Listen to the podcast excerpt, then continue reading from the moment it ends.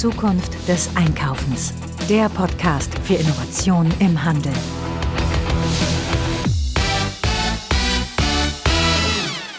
Hui, da ist die Folge 154 unseres Retail Innovation Radios.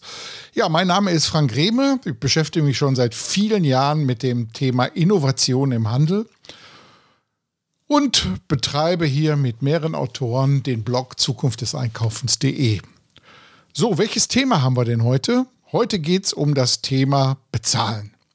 Aber bevor wir damit anfangen, möchte ich euch auf etwas aufmerksam machen, nämlich Ihr wundert euch sicherlich auch immer, warum wir hier keine Werbung für irgendwelche Drogeriemärkte machen oder irgendwelche Matratzen hier anpreisen als ganz besonders toll. Das hat damit zu tun, dass wir hier werbefrei unterwegs sind und eigentlich von der Unterstützung unserer Hörerinnen und Hörer leben. Ihr könnt uns unterstützen auf mehrere Wege. Falls ihr Lust habt, irgendwie uns monetär zu unterstützen, könnt ihr hier auf der Webseite Zukunft des Einkaufens unter Unterstützer sehen, wie unser Unterstützerprogramm funktioniert. Ganz einfach. Aber an anderer Stelle, wenn ihr sagt, hm, ich habe es gerade nicht so dicke und ich würde aber trotzdem gerne unterstützen, dann habt ihr die Möglichkeit, euren Arbeitskolleginnen, Arbeitskollegen, Freunden, Bekannten von uns zu erzählen, ein bisschen Werbung für uns zu machen, auf den Podcatcher uns positiv bewerten und auch gerne mal einen Kommentar hier drunter schreiben, denn wir leben natürlich auch von eurem Feedback. Und ja, die Sternevergabe in eurem Podcatcher ist praktisch das, was für einen Künstler der Applaus ist und da freuen wir uns auch drüber. So, jetzt geht es aber um das Thema Bezahlen. Ja, Bezahlen ist in Deutschland ein Thema, was scheinbar immer wieder stiefmütterlich behandelt wird, denkt man zuerst mal, aber in Wirklichkeit stimmt das ja gar nicht. Bezahlen ist etwas, was jeden irgendwo bewegt. Und wir haben hier schon oft darüber berichtet, wie in anderen Ländern Bezahlen abläuft, warum da unfassbar viel äh, bargeldlos funktioniert und sogar teilweise auch kontaktlos, dass viele also mit der Watch, mit dem Handy bezahlen oder einfach auch nur die Karte irgendwo auflegen und das schon seit vielen Jahren. Corona hat hier natürlich eins bei uns auch verändert, also der Anteil der bargeldlosen Zahlungen ist deutlich hochgegangen, eben aus Angst, sich irgendwo mit einem Virus anzustecken. Und viele Menschen haben mittlerweile auch die Bequemlichkeit des kontaktlosen Bezahlens und des unbaren Bezahlens natürlich dann auch kennengelernt. So, aber da stehen jetzt einige Veränderungen an. Wir sind gerade dabei, dass das Thema der Maestro-Karten, das, was wir, ja, ich sag mal, landläufig unter EC-Karte verstehen, jetzt langsam ausläuft. Da müssen wir uns als Händler darauf einstellen. Äh, für die Kunden eigentlich gar keine große Veränderung. Und was das bedeutet, möchte ich mit euch mal durchsprechen. Und zwar habe ich hier äh, einen interessanten Gesprächspartner aufgetan, den ich durch Zufall eigentlich entdeckt hatte, den Max Fuchs, der sich schon lange mit dem Thema Payment beschäftigt. Und den habe ich jetzt einfach mal ans Mikrofon geholt und den hören wir uns jetzt mal an. Ja, und ich habe den Maximilian Fuchs jetzt hier am Mikrofon. Hallo Maximilian, grüß dich. Hi Frank, vielen Dank für die Einladung. Hör mal, was ist denn jetzt richtig, Maximilian oder Max? Sehr gerne Max. Gut, dann nehmen wir jetzt den Max weiter. Max, du kommst von einer Company, die ich hochinteressant fand. Äh, ihr habt mich ja kontaktiert und ich fand das total gut, äh, über welche Themen du mit mir reden möchtest. Aber bevor wir über die Themen anfangen, erzähl erst mal ein bisschen was von dir und wo du arbeitest und wo du mit, womit du dich den ganzen Tag beschäftigst. Klar, super gerne. Ich bin ähm, strategischer Payment-Berater bei einer global führenden Beratung, die sich den ganzen Tag mit nichts anderem außer Payment auseinandersetzt. Wir sitzen hier in Düsseldorf und ähm, wir, wir beraten Unternehmen Händler im Speziellen ähm, dabei, wie die ihre Zahlungsannahme besser aufstellen können. Also alles Richtung Kundenerlebnis, Kostenreduktion, Betrugsreduktion und ähm, haben da einfach sehr viele spannende Einblicke gesammelt und ich freue mich, ähm, da heute mit dir drüber zu sprechen. Ja, Payment ist ja in aller Munde eigentlich schon seit Jahren und durch Corona ja nochmal ganz besonders reingekommen. Wir Deutschen sind ja die Bargeldliebhaber mit den mhm. Österreichern zusammen in Europa. Ne? Die Österreicher sogar noch mehr als wir. Ne? Und ähm, ja, wenn ich mir meine Reisen so angucke, ich war jetzt vor kurzem war ich in, äh, in Norwegen die, da konnte man gar kein Bargeld mehr loswerden. Also die haben gar keine Prozesse mehr, Bargeld anzunehmen. Also so eine Kasse und Wechselgeld oder so. Weil ich hatte noch eine alte, alte Währung ein bisschen in der Tasche gehabt von einer Reise von vor zehn Jahren und ich bin die nicht mehr losgeworden in der ganzen Zeit. Und in Deutschland haben wir ja dieses Thema, dass wir ähm, ja Bargeld immer noch zu, ich glaube jetzt irgendwann in der 40 Prozent noch haben. Ne? Ja, genau.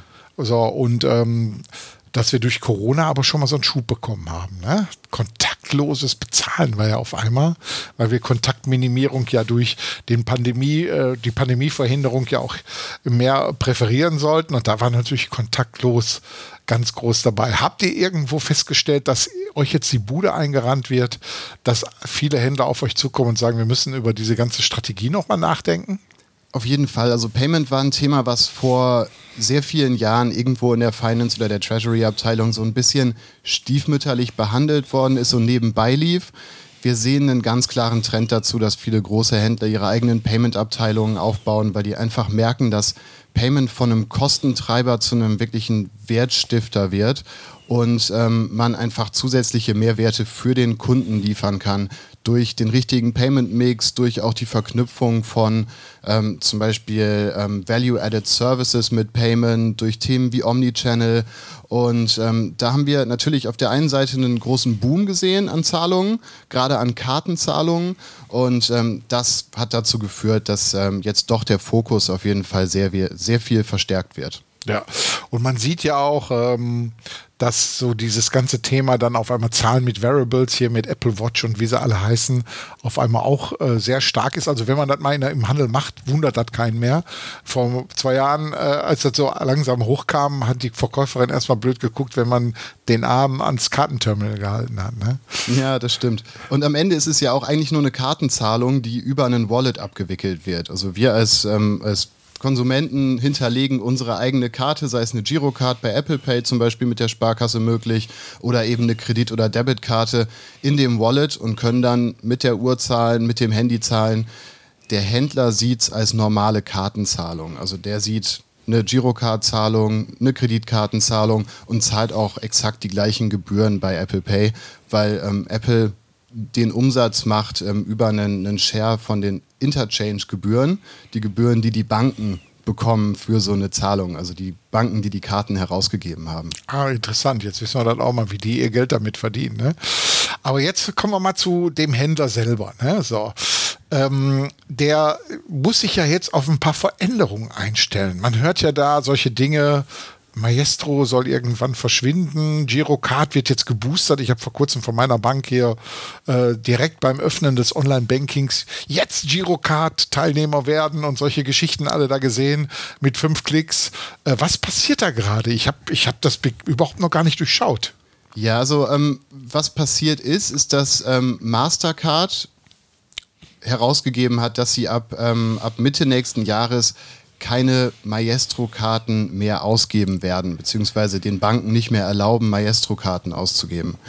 In ähm, Deutschland sind sehr viele Girocards in einem Co-Badge, bedeutet auf der Karte ist nicht nur das Girocard-Scheme drauf, sondern auch eben das Maestro-Scheme. Und ähm, das führt einfach dazu, dass diese Karte international genutzt werden kann. Und jetzt müssen sich die Banken eine neue Lösung aussuchen für dieses Co-Badge, was sie derzeit haben, falls sie einen Maestro Co-Badge nutzen. Kann also sein, dass ähm, die Girocard als Girocard Only ausgegeben wird, die also nur noch im Inland genutzt werden kann. Es kann sein, dass äh, eine Maestro-Karte in Zukunft mit einem Mastercard Debit gebadged wird als Co-Badge. Dann kann es auch ähm, im E-Commerce genutzt werden zum Beispiel und auch international. Oder es gibt ähm, ganz andere Modelle, wo manche Banken sagen, okay, wir, wir gehen nur mit den großen Schemes, ähm, also machen einen, nur einen Mastercard Debit Badge zum Beispiel. Das sind alles Möglichkeiten. Und ähm, ich glaube, der Handel muss verstehen, dass jetzt ähm, es sein kann, dass sich ab dem nächsten Jahr die Anteile verschieben werden. Also wir werden höchstwahrscheinlich mehr Debitkartenanteile sehen, etwas weniger Girocard-Anteile, obwohl wahrscheinlich absolut die Girocard trotzdem weiterhin wachsen wird, weil wir weiterhin einen sehr starken Shift von eben Cash-Zahlungen zu Kartenzahlungen sehen. Jetzt haben ja die Händler immer gerne dieses Thema, also die nennen das ja EC-Karte, ne? Ähm, mhm. EC-Karte immer geliebt ähm, gegenüber einer Kreditkarte. Was ist der Grund aus deiner Sicht dafür? Die EC-Karte oder eben äh, Girocard ist in eigentlich so gut wie allen Fällen signifikant günstiger in den Kosten. Also die Annahme von einer Girocard-Zahlung Dafür ähm, zahlt man auf der einen Seite an den Netzbetreiber, also den, den Acquirer für die Kreditkarten oder Netzbetreiber für Girocard, eine Gebühr und zahlt dann eine Gebühr an die Banken, die verhandelbar ist bei den, ähm, bei den globalen Schemes, bei Kreditkarten, bei Debitkarten ist es so, dass diese äh, Gebühr, die an die Banken geht, dass die nicht verhandelbar ist. Man zusätzlich noch eine Scheme-Fee zahlt an die Schemes, also Visa und Mastercard, und man zusätzlich noch eine Gebühr an den Acquirer zahlt. Bedeutet, hier hat man einen Faktor, der ähm, dazukommt an Gebühren und einen anderen Faktor, der auf einmal nicht mehr verhandelbar ist, was dazu führt, dass die Kosten einfach signifikant höher sind. Jetzt ähm, wenn ich jetzt Händler bin, muss ich irgendwas beachten jetzt oder passiert das dann automatisch, außer dass ich dann eventuell höhere Kosten habe? Ne? Also wenn man ein Händler ist, der heutzutage nur die Girocard annimmt und keine anderen Karten, sollte man sich schon Gedanken darüber machen, ob es nicht sinnvoll ist, auch einen Vertrag mit einem Acquirer abzuschließen oder mit dem eigenen Netzbetreiber zu reden, ob der auch als Acquirer fungieren kann, um eben diese Visa- und Mastercard-Karten anzunehmen, weil wir schon davon ausgehen, dass ein ähm, höherer Anteil an Kreditkarten- oder Debitkartenzahlungen in Zukunft, ähm, in Zukunft der Fall sein wird. Und ähm, da das sollte auf jeden Fall die erste Überlegung sein. Und wenn man das Ganze heute schon annimmt, sollte man auf jeden Fall nochmal darüber nachdenken, ähm, sich wirklich die Daten anzuschauen, die Entwicklungen anzuschauen und im Zweifel nochmal eine Nachverhandlung mit den Acquirern und Netzbetreibern zu gehen, damit man einfach auch die Karten so kosteneffizient wie möglich annimmt. Jetzt ähm um mal da mal Butter bei der Fische reinzubringen, ich weiß, dass das natürlich von Branche zu Branche verschieden ist. Aber ähm, Kreditkartengebühren, wie hoch sind die in der Regel? Kreditkartengebühren haben eine Interchange-Gebühr, die, bei, die liegt bei 0,3 Prozent ähm, für domestische Zahlungen. Ähm, plus die Scheme-Fee, die nochmal irgendwas um die 0,2 Prozent betragen kann, ähm, plus eben die Acquirer-Gebühr. Also man kann davon ausgehen, dass man irgendwas zwischen einem halben Prozent im besten Fall bis irgendwas um die 1,5 Prozent zahlt, wenn man ähm, eben vielleicht einfach sehr, sehr klein ist oder nicht so gut verhandelt hat. So, äh, jetzt kommen wir aber von ganz anderen Gebühren historisch her. Die waren ja früher viel höher, oder? Das stimmt. Ähm, vor der MIF-Regulierung, also die ähm, Regulierung dieser Interchange-Gebühren, die ich gerade genannt habe, waren die Gebühren signifikant höher. Und ähm, auch bei der Girocard ähm, gab es eine, eine, Gebührenstruktur, die heute sehr stark angeprangert wird, ähm, weil ähm, also verschiedene Unternehmen gehen derzeit gegen die Girocard vor wegen dieser Gebührenstrukturen früher. Das war 0,3 Prozent pro Transaktion, aber mindestens 8 Cent. Und ähm, das hat sich seit 2015 wirklich signifikant verbessert für den Handel. Mhm. Also wir sehen, dass ähm, in der Vergangenheit sich vielleicht etwas in die Köpfe der Händler festgesetzt hat, dass das riesig teuer ist, was heute vielleicht gar nicht mehr ist. Und deshalb haben eigentlich diese Schilder, äh, Kartenzahlung erst ab 10 Euro oder so, die haben eigentlich überhaupt gar keinen, gar keinen Grund mehr, oder?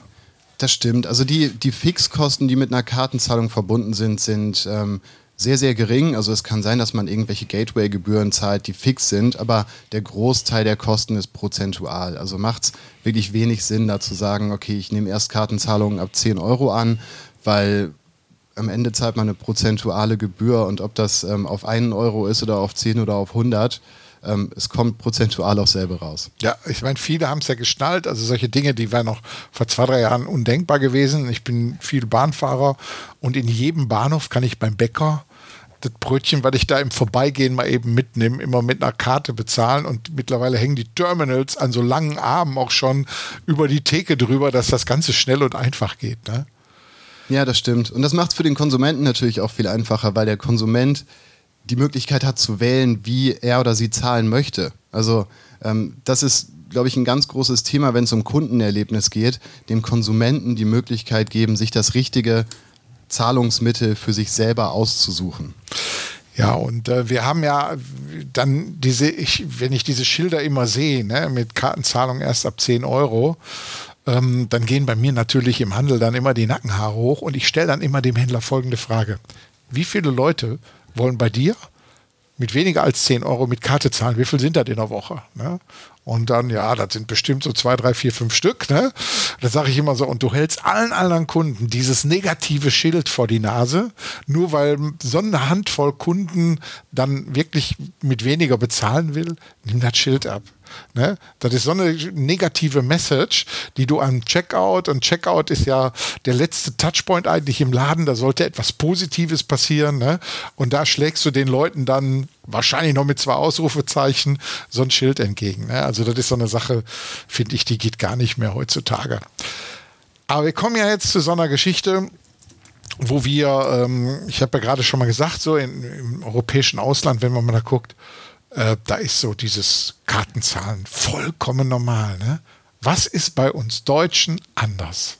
Kannst du dir das irgendwie erklären, warum wir dieses Bargeld, bedrucktes Papier, bedruckte tote Bäume, warum wir dieses so lieben? Ich glaube, das kommt aus einer deutschen Historie und einem wahnsinnigen Sicherheitsbedürfnis. Ähm, das sehen wir natürlich beim Bargeld, stationär.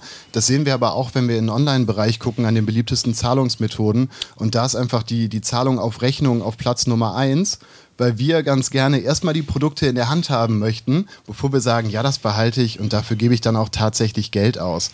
Und ähm, ich glaube, das ist eine, eine ganz gute, ähm, eine ganz gute Möglichkeit, den Deutschen zu betrachten und ähm, was dem Deutschen dann tatsächlich wichtig ist.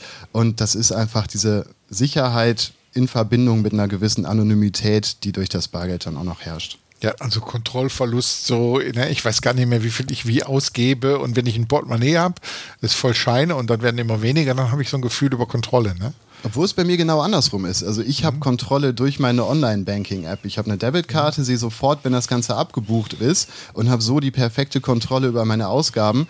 Ich brauche dafür nicht unbedingt die Scheine im Portemonnaie. Also Trotzdem kann ich es aber verstehen, dass viele Konsumenten und Konsumentinnen gerne mit Bargeld zahlen, natürlich. Ja. Also ich mache das ähnlich witzig. Ne? Ich habe nochmal so ein Konto bei der Bunk, die, die, holländische Bank, die eigentlich nur als App existiert, die gibt es gar nicht anders. Ne?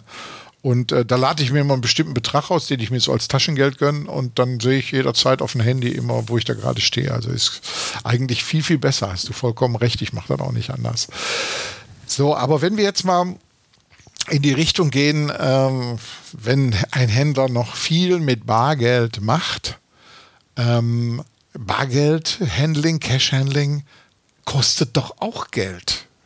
Gibt es da eigentlich schon Untersuchungen in dem Bereich, ähm, wie viel eigentlich Cashhandling kostet? Ja, und ich glaube, wenn man sich Cashhandling anguckt und wirklich über Kosten von Cashhandling spricht, dann ähm, ist es immer eine Frage, mit wem man gerade spricht. Und ähm, es kann, kann sein, dass dann äh, die Kosten einfach von, von geringen Basispunkten bis zu mehreren Prozentpunkten reichen. Und es gibt Untersuchungen von der Bundesbank, wie viel ähm, Cash-Handling tatsächlich kostet da werden auch indirekte Kostenfaktoren mit einbezogen, sei es ähm, der Verlust von Bargeld oder auch, ähm, oder auch die Zeit, die man braucht als Händler, um das Geld in die Bank zu bringen. Und ähm, wenn man sich direkter Kosten anguckt, relativ günstig, gerade in der Verarbeitung, aber die indirekten Kosten, die mit Bargeld zusammenhängen, sind dann doch, doch sehr hoch und ähm, auch sehr stark fixkostenlastig. Bedeutet, wenn jetzt die ähm, Bargeldmenge sinkt mit der Zeit, dann steigen die prozentualen Kosten von Bargeld und machen dann Kartenzahlungen gegenüber Bargeld nochmal attraktiver. Ja, und ähm, ich meine, da sind ja viele Risiken auch mit verbunden. Also einmal, wir hatten hier in Düsseldorf äh, vor kurzem einen großen Bericht in der, in in lokalen Presse, dass ein, ein, Bäcker gesagt hat, ich will einfach kein Bargeld mehr haben. Das ist hier viel zu aufwendig. Ich muss das zählen. Ne? Bei der Bank wird das nochmal gezählt und ich muss das auch dahin bringen. Und ein Risiko ist, dass was verloren gehen kann von dem Geld. Ähm, ich will gar kein äh, gar keins mehr haben. Und da gab es einen riesen Shitstorm erstmal, weil viele gesagt haben, da kaufe ich da nicht mehr ein und so. Ne? Aber der hat ja im Grunde genommen recht. Ne? Der nimmt sich, seine Kompetenz ist, so hat er dann auch gesagt, ich backe tolle Backprodukte. Das ist meine Kompetenz und ich will mich mit allem anderen eigentlich nicht beschäftigen. Und diese Kompetenz, äh, diese, diese Fokussierung auf die Kernkompetenz war für ihn das Allerwichtigste. um so administrative Prozesse dann so möglich auch klein zu halten, hat er sich dann eben halt dazu entschieden. Aber der deutsche Bürger glaubt dann immer gerne mal, oder nicht alle, natürlich ist das eine totale Ausnahme, aber die denken dann immer gerne an so Verschwörungstheorien, dass man nachverfolgbar ist und jeder sieht, äh, dass man fünf Brötchen gekauft hat statt drei und die Krankenkasse dann sagt, du musst jetzt mehr Beitrag bezahlen oder so. Da gibt es ja solche Geschichten alle. Ne? Jetzt ist natürlich im Payment haben wir die Grenzen, äh, Bargeldobergrenzen. Ne? Kannst äh, kein Auto mehr bar bezahlen, was 50.000 Euro kostet. Es sei denn, du hast nachgewiesen, wo du das Geld her hast. Das musst du dann immer gleich mitliefern. Ne? Aber ähm, da wird sicherlich doch vielleicht EU-mäßig vielleicht was kommen. Hast du da vielleicht eine Info oder ähm, seid ihr in so Diskussionen gar nicht involviert? Wir haben ein eigenes Team, was in solchen Diskussionen involviert ist. Ähm, wir haben eigene Ökonomen, die ähm, bei uns bei CMSPI sitzen und eben auf EU-Ebene auch da mitsprechen und Daten liefern. Ich glaube, es ist eine Bargeldobergrenze geplant, die bei 10.000 Euro liegt, soweit ich weiß. Ähm, das ist aber deutsche Rechtsprechung. Äh, was auf EU-Ebene geplant ist, kann ich persönlich nicht sagen. Da müsste ich nochmal intern Rücksprache halten. Ja, gut, super. Ja, also es bleibt spannend in dem ganzen Payment-Bereich. Ne? Die Empfehlung, die ich auch immer gebe den Händlern, ist, denkt nicht daran, was für euch das Beste ist, sondern denkt einfach daran, was der Kunde am besten findet. Ja, und ich glaube, das ist, das ist extrem wichtig, dass man äh, im Payment die, die Interessen von Konsumenten und Konsumentinnen mit denen vom Händler vereint, um den richtigen Payment-Mix ähm, am Point of Sale, aber auch im E-Commerce zu erstellen und ähm, da wirkliche Mehrwerte zu schaffen durch Payment. Ja, Payment ist ein wichtiger Touchpoint. Ne? Wir hatten hier vor kurzem, hatten wir hier mal einen Podcast mit Troy gehabt, wo es um das Thema Forderungsmanagement ging. Ne? Auch ein ganz wichtiger Touchpoint. Wie spreche ich Kunden an, an die ich Forderungen habe und so. Und da merkt man immer so, dieser Touchpoint, der wird vollkommen unterschätzt, wie wichtig der ist, um in der gesamten Shopper Journey aus so einem Pain Point einen Love Point zu machen. Und genau darum geht es ja. Ne? Wenn alles einfach ist, ist es ja gut. Ne? Auf jeden Fall. Am Ende ist es der, der Punkt, der letzte Punkt, bei dem ein Kunde mit einem Händler in Berührung kommt.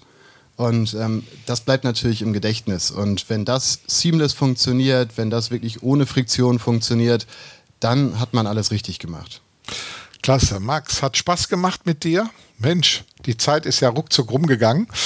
Ähm, wenn irgendeiner Fragen hat, kann er dich natürlich kontaktieren. Wir stellen deine Kontaktdaten hier in die Shownotes mit rein. Und äh, ja, ich sag mal, weiterhin alles Gute und vor allen Dingen fette Beute. vielen, vielen Dank. Hat mir auch sehr viel Spaß gemacht.